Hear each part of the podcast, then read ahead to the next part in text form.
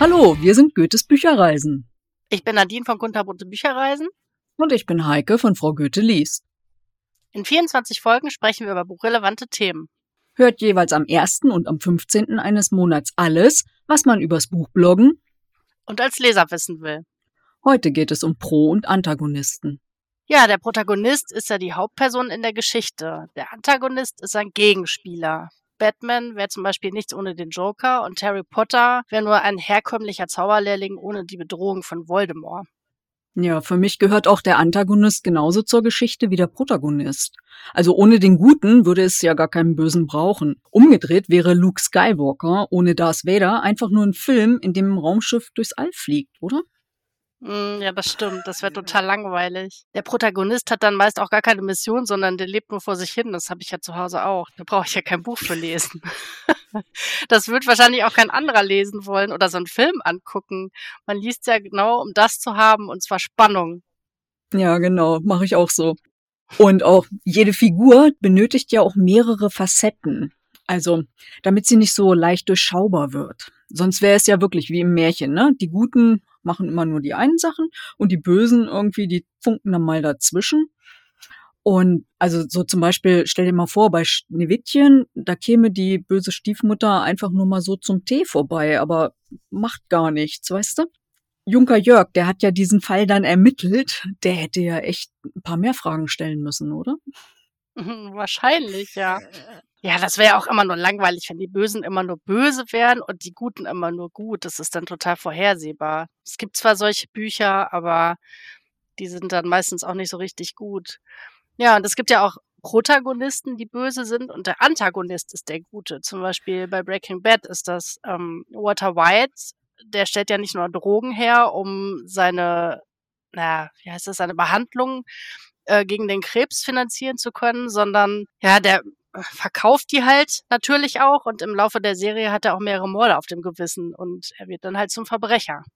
Ja, das sehe ich auch so. Der Antagonist, der darf auch nicht nur böse sein, ne? Wenn er irgendwie was zögert, weil es nach ethischen Grundsätzen irgendwie, das macht man nicht, äh, dann gewinnt er ja auch wieder Sympathie. Dann wollen wir ihn ja auch weiter sehen. Ja, und der Protagonist halt so, der muss auf seiner Mission ja auch ein paar Hürden überwinden, damit man ihm die Daumen drücken kann. Und beim Lesen halt die Emotionen miterleben kann. Der Antagonist stellt sich da in den Weg ne, und verkörpert eine ganz andere Sichtweise. Jede Medaille hat ja auch zwei Seiten und das zweite muss ja nicht immer schlecht sein. Hm, das stimmt. Ich mag ja den Bösen tatsächlich auch ziemlich oft, obwohl mögen ist, glaube ich, falsch. Ich finde die eher faszinierend. Ich glaube, die Unterscheidung zwischen Gut und Böse ist auch nicht immer so einfach. Also zum Beispiel die Serie Dexter.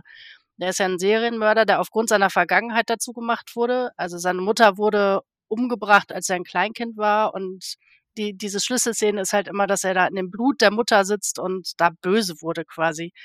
Ja, aber er hat einen Kodex, er tötet nur Menschen, die Böses getan haben, die andere irgendwie, keine Ahnung, andere Mörder sind oder irgendwelche anderen Verbrecher.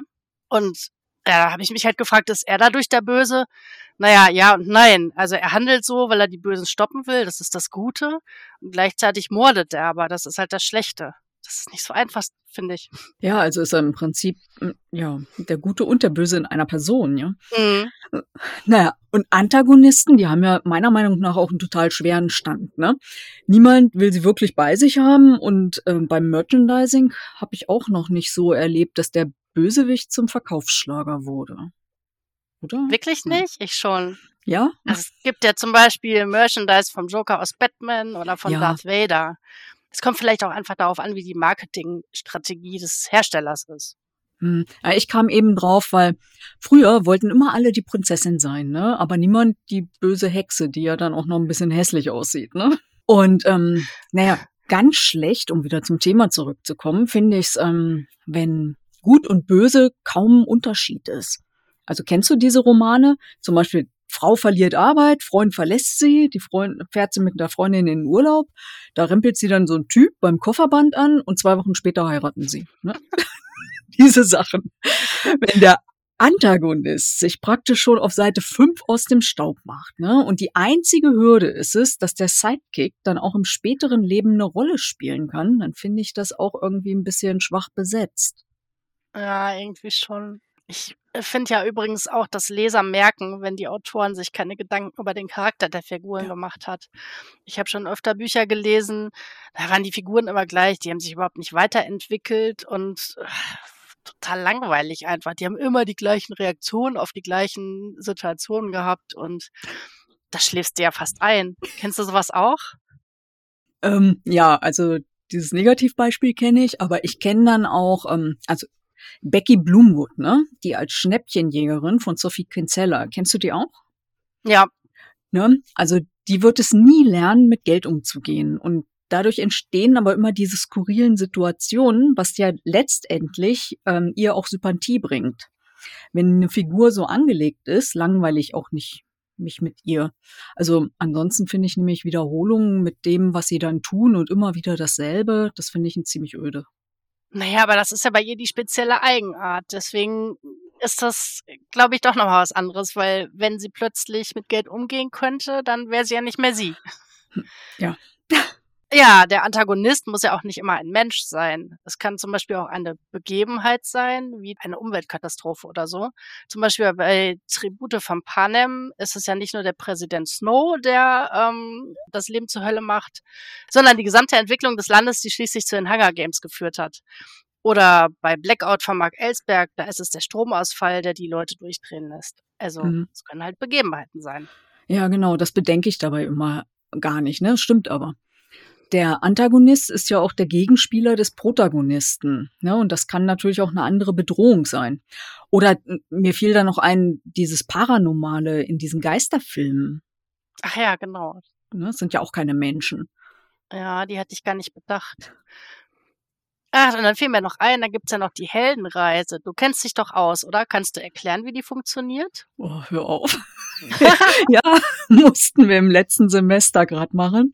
Also die Heldenreise, die setzt sich ja ähm, aus verschiedenen Stationen halt zusammen, die jede Geschichte wirklich haben muss, damit sie halt leicht zu folgen ist und eben auch interessant wird. Ne?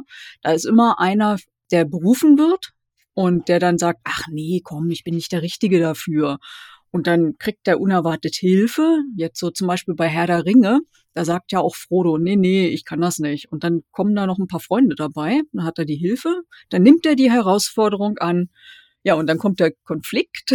da kommen ja diese Reiter. Und ähm, dann hat er ein paar Prüfungen zu bestehen. Dafür gibt's natürlich dann eine Belohnung. Und er kehrt zurück in seine ursprüngliche Situation, die jetzt aber verbessert ist. Und das Ganze nennt sich Heldenreise. Ja, und so wollen wir das dann auch haben, so als Leser, ne?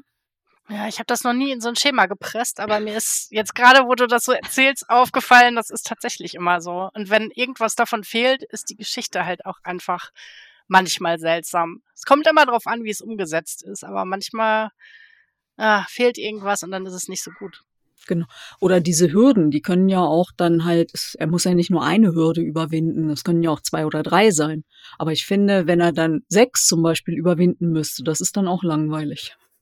Kommt auf die Hürden an wahrscheinlich. ne, genau. Ich weiß es nicht. Ich überlege gerade, ob es irgendwas gibt mit so vielen Hürden, aber auch hm. bei den ganz dicken Fantasy-Romanen ist ja, glaube ich, eher so die Rundumgeschichte das, was das Buch so dick macht. Ja, genau. Glaube ich zumindest. Ähm, nicht jeder Protagonist ist ja auch ein Held. Ne? Es gibt ja auch ja. Anti-Helden, die durch ihre Handlungen ungewollt zum Helden werden. Kennst du ein Beispiel dafür? Ja, da fällt mir ja ganz spontan hier der Michael Hartung ein. Das ist der Held vom Bahnhof Friedrichstraße von Maxim Leo. Das Buch habe ich, glaube ich, dieses Jahr gehört. Und der Protagonist, den alle bejubeln, und lange Zeit weiß nur der Leser, dass diese Heldentat in Anführungsstrichen nur durch einige Zufälle praktisch entstanden ist. Ne? Und er konnte dafür überhaupt nichts. Ja, und dadurch ergab sich dann auch dieses, dieser bestimmte Humor.